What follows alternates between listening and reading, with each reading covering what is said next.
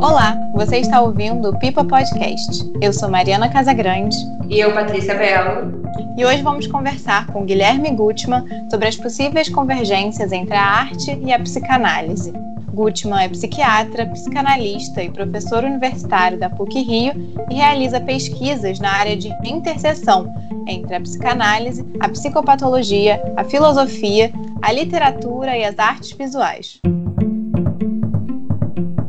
Olá, Gutmann, tudo bem? É um prazer retornar agora essa temporada falando sobre arte e psicanálise.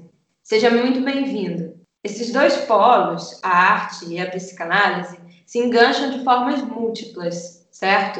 Então, acho que seria importante a gente contextualizar primeiro o vínculo entre esses dois temas. Eu começo te perguntando: de que maneira a psicanálise entende a manifestação artística, a criação? A, a psicanálise se enlaça à arte de muitas formas, sobretudo quando se pensa que, que Freud, né, o criador da psicanálise, quem acabou escrevendo os textos que são matriz do que a gente chama psicanálise, ele, ele se interessava por arte, é, mas por uma arte por exemplo, ele não se interessava por arte contemporânea, esse tipo de coisa. Outras pessoas, pela via da psicanálise, puderam entrar. Mas ele se interessava em tomar situações, né, criações, é, tanto, tanto literárias quanto, quanto, por exemplo, das artes visuais. Né? Só que eu dividiria em dois grandes grupos essa forma como Freud, né, a gente está em Freud ainda, e não o que a posteridade fez entre a psicanálise e a arte contemporânea, por exemplo. Mas em Freud, o que a gente encontra, então, são duas formas de tomar a psicanálise. A primeira seria com, seria mais pobre, digamos assim, seria a psicanálise como ilustração de certas ideias ou de certos conceitos psicanalíticos, freudianos, né? Então, aí, é, por que eu chamo de uma versão mais empobrecida? Porque aí é só como uma ilustração. Uma ilustração pode ser interessantíssima, mas ela vai ser uma ilustração, né? Ela procura é, acrescentar uma imagem, por exemplo, a uma certa explicação, a um certo conceito. É, talvez um texto que, que faça isso seja o Davi de Michelangelo, embora seja um texto muito bonito de Freud. Mas, como eu dizia, é, esse uso como ilustração, ele não é o mais forte, na minha opinião.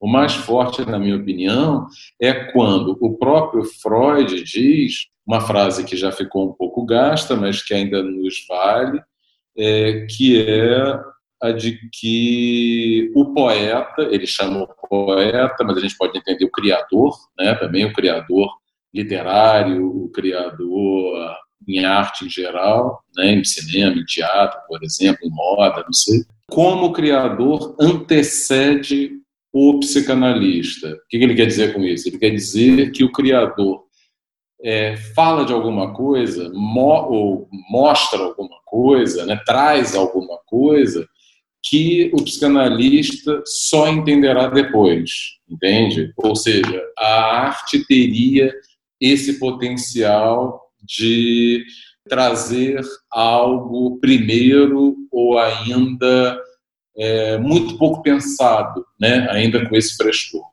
Guzman, então, quando você fala, né, o criador antecede o psicanalista, está falando da arte para o criador ou da arte para a teoria da psicanálise, né? Para um processo de análise entre um analista e um analisando? Na verdade, eu estou pensando é, menos na arte clínica, no que, no que de clínica, né? Do que de trabalho clínico. É possível tomar a arte como um instrumento, né? Ou seja, é, eu estou pensando menos em como tomar a arte como um instrumento clínico de trabalho, né, para formular melhor.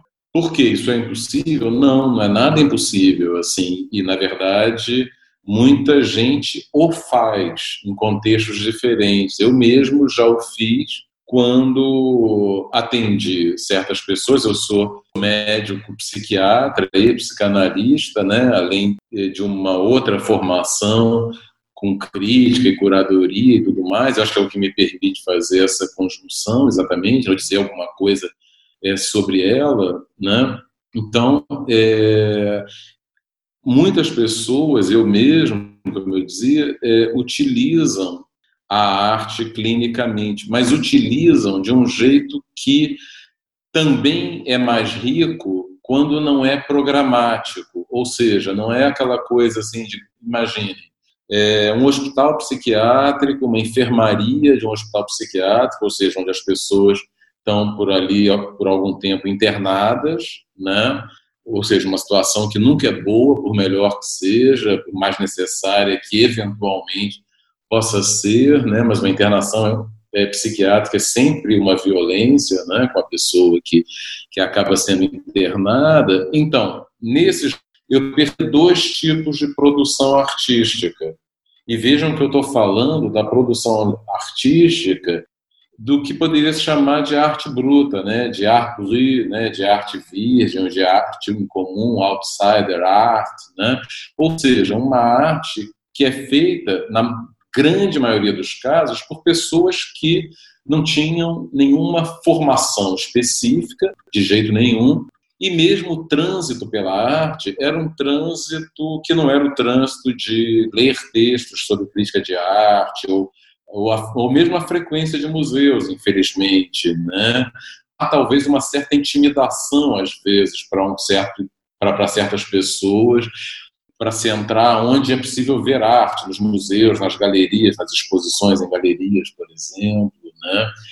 Por isso que esse trabalho de, de falar para círculos menos específicos também é interessante, porque eu acho que faz a função de abrir diálogo, né? de também escutar o que você tem para dizer, de modular a própria, o que eu digo, o que eu escrevo, pelo que eu escuto também. Então, nesses lugares, o exemplo que eu estava dando era uma enfermaria psiquiátrica, mas poderia ser qualquer outro lugar, poderia ser um consultório, por exemplo, poderia ser um centro de atenção psicossocial, os CAPS, mas eu percebia que os usos mais interessantes eram também os usos menos codificados, menos dicionarizados por essas pessoas. Né?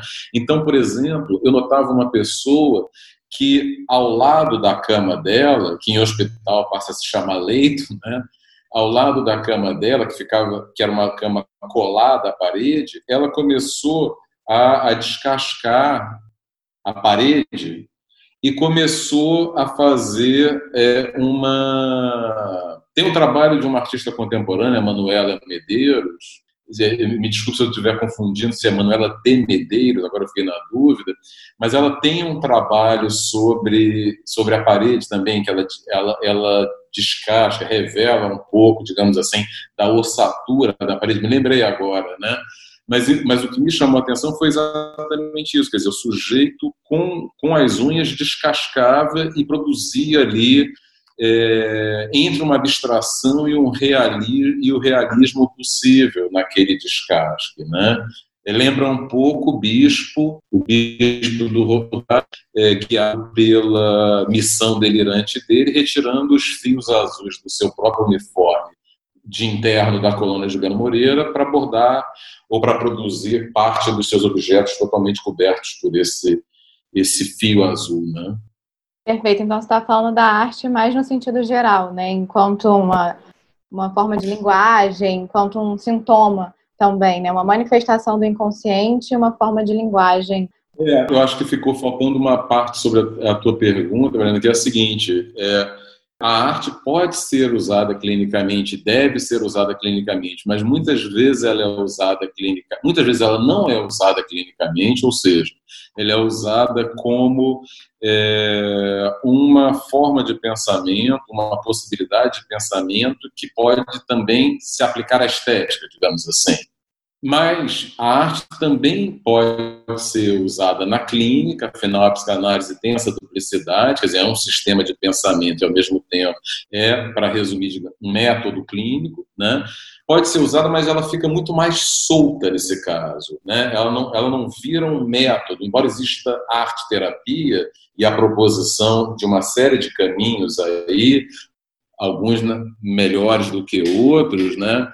Em arte terapia, eu acho que, por exemplo, para um psicanalista, fica muito mais essa atenção àquela produção que não é adicionalizada, que não é a hegemônica, né? Fica muito mais alguma coisa gravitando em torno, é, alguma coisa que eu possa pensar quando eu estou escutando alguém num contexto de ambulatório ou consultório, por exemplo, né? Quer dizer, a arte me ajuda a articular coisas, entende? Ela entra também no meu modo de fazer clínica, mas é muito difícil, digamos, transformar o modo como ela entra em um protocolo, por exemplo.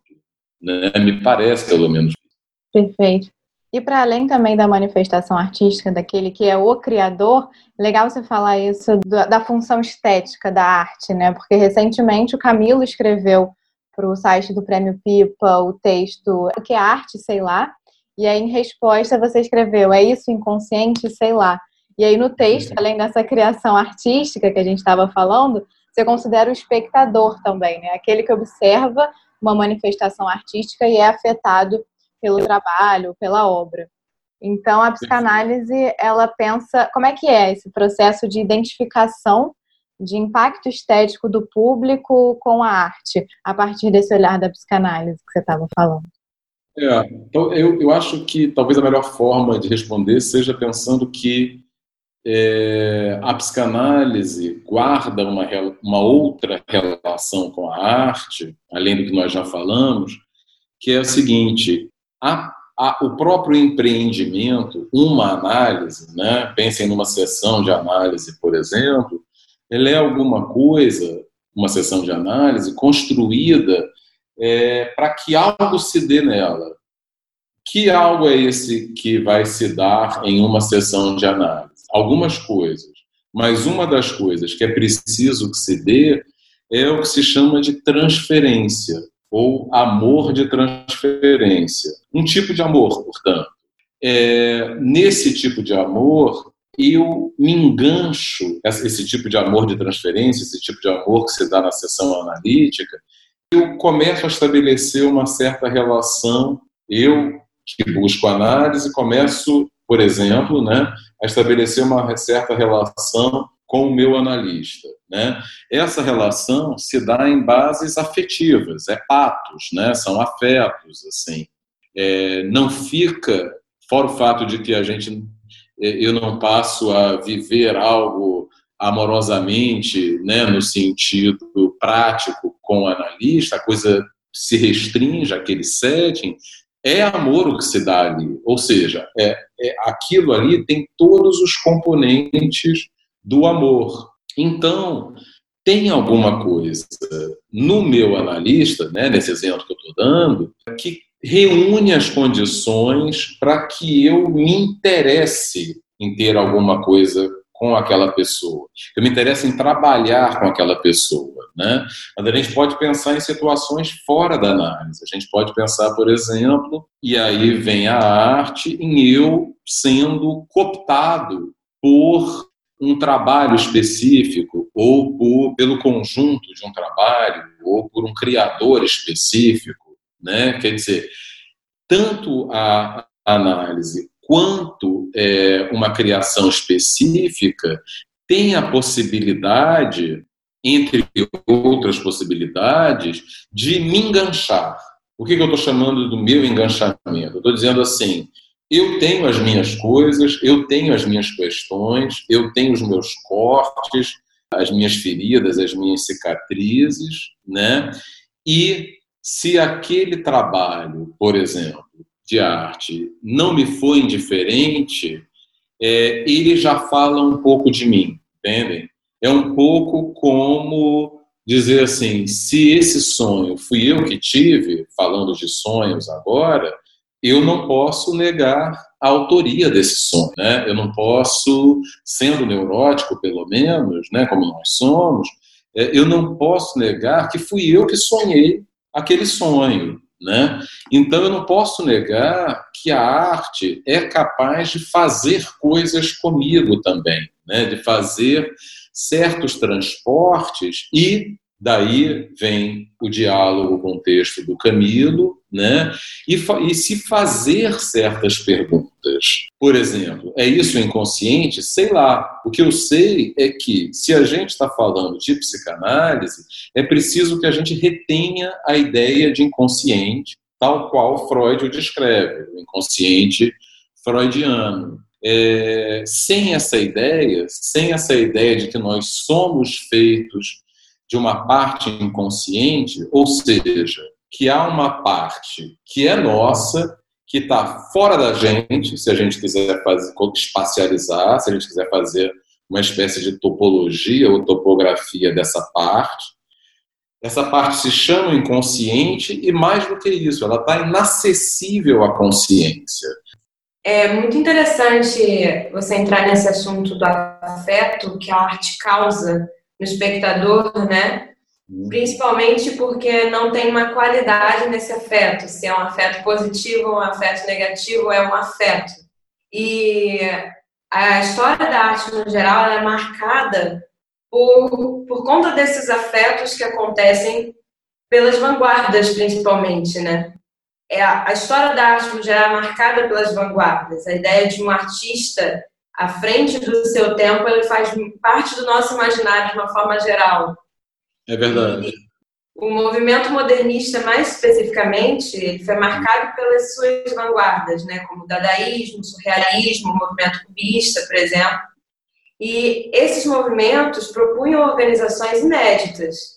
Eram movimentos que rompiam com o discurso artístico da época. Como a psicanálise, uma ciência marcada pela linguagem, analisa esses momentos de ruptura com a experiência existente até então, principalmente agora considerando o nosso dicionário imagético que a gente tem hoje. Né?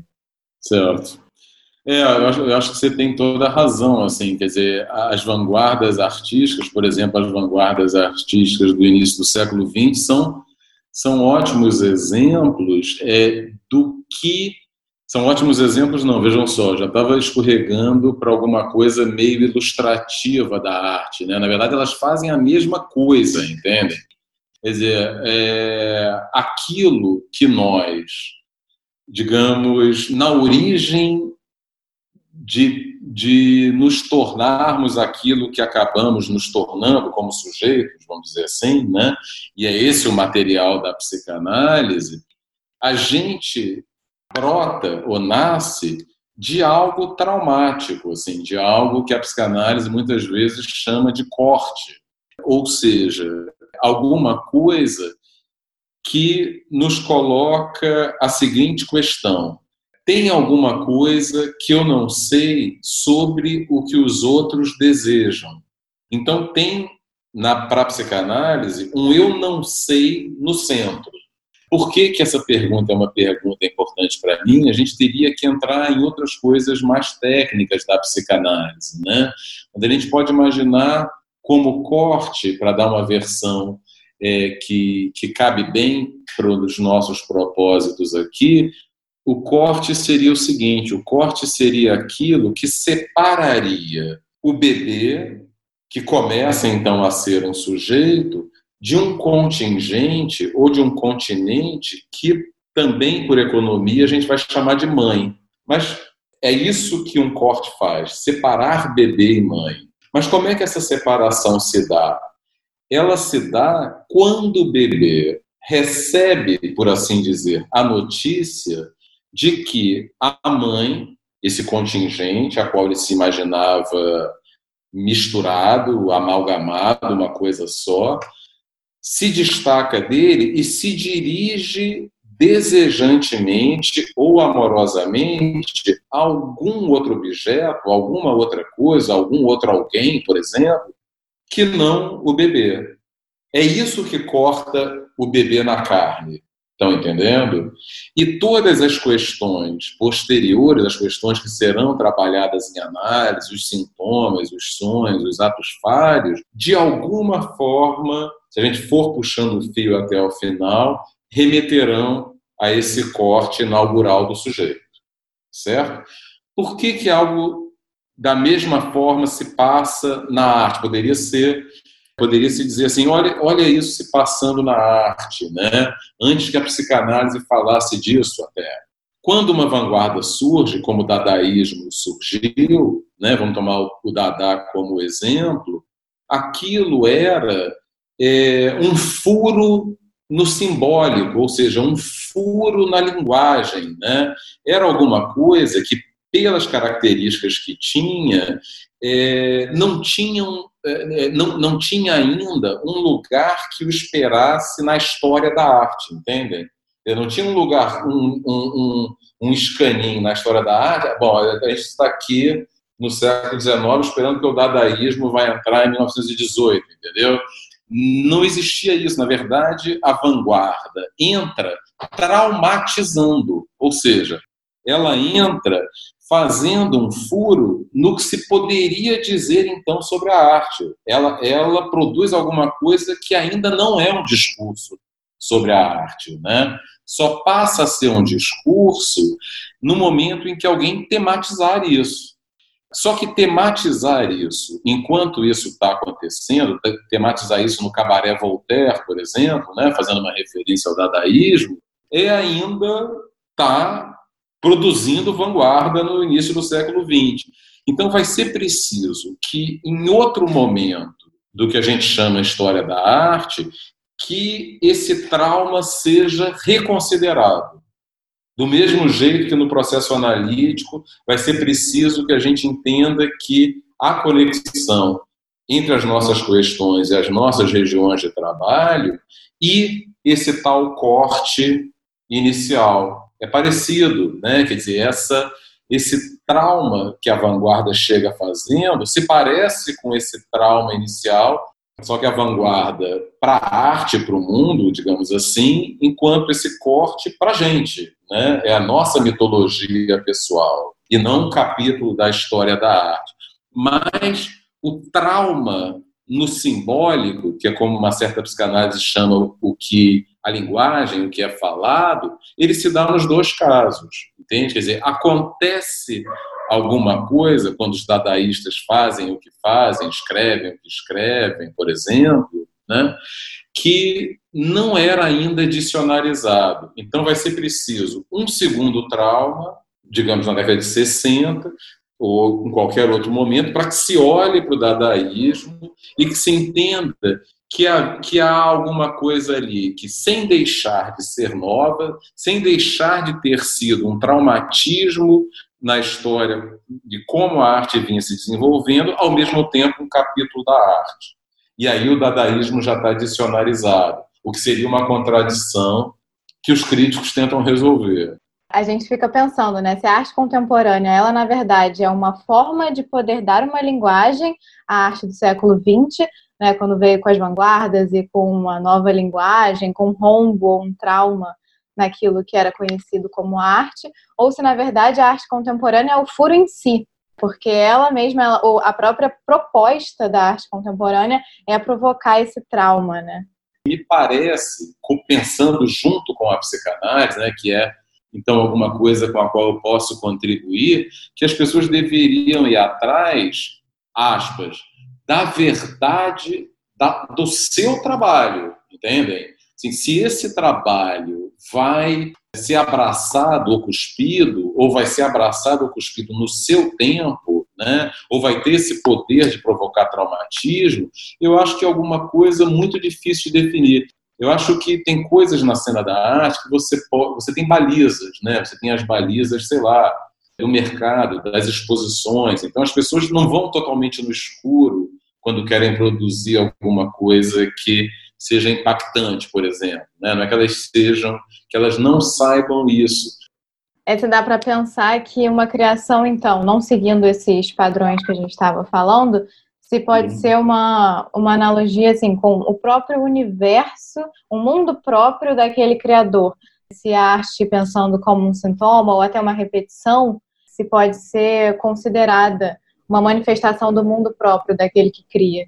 Perfeito, perfeito. Quer dizer, aí eu acho que a gente vai ter duas coisas bem interessantes, porque, quer dizer, a gente vai ter uma coisa muito interessante que é a seguinte: a criação, ela vanguarda ou não vanguardista, ela não se dá necessariamente, ou talvez até numa minoria dos casos, ela se dê assim, é, porque a pessoa está melhor assim, porque a pessoa está mais elaborada, mais resolvida em relação a certa questão, né? Na verdade, ela, ela pode trabalhar questões, mas já é uma coisa meio indireta, quer dizer, as repercussões que um certo trabalho analítico teve sobre ela podem fazer com que a arte dela se torne uma outra arte. Não quer dizer que vai ser uma arte, uma arte melhor. Aí é que está a, a questão, né? Quer dizer, há pessoas que conseguem coisas que nos parecem hoje mais interessantes quando estão mais dilaceradas, por exemplo, entende? Assim, mas não é uma não, não parece uma boa direção que a pessoa então vá se dilacerar mesmo para então produzir uma arte que é mais interessante, né? Não não parece fazer muito sentido. Então, o que as pessoas geralmente fazem é construírem o que constroem a partir dos seus sintomas.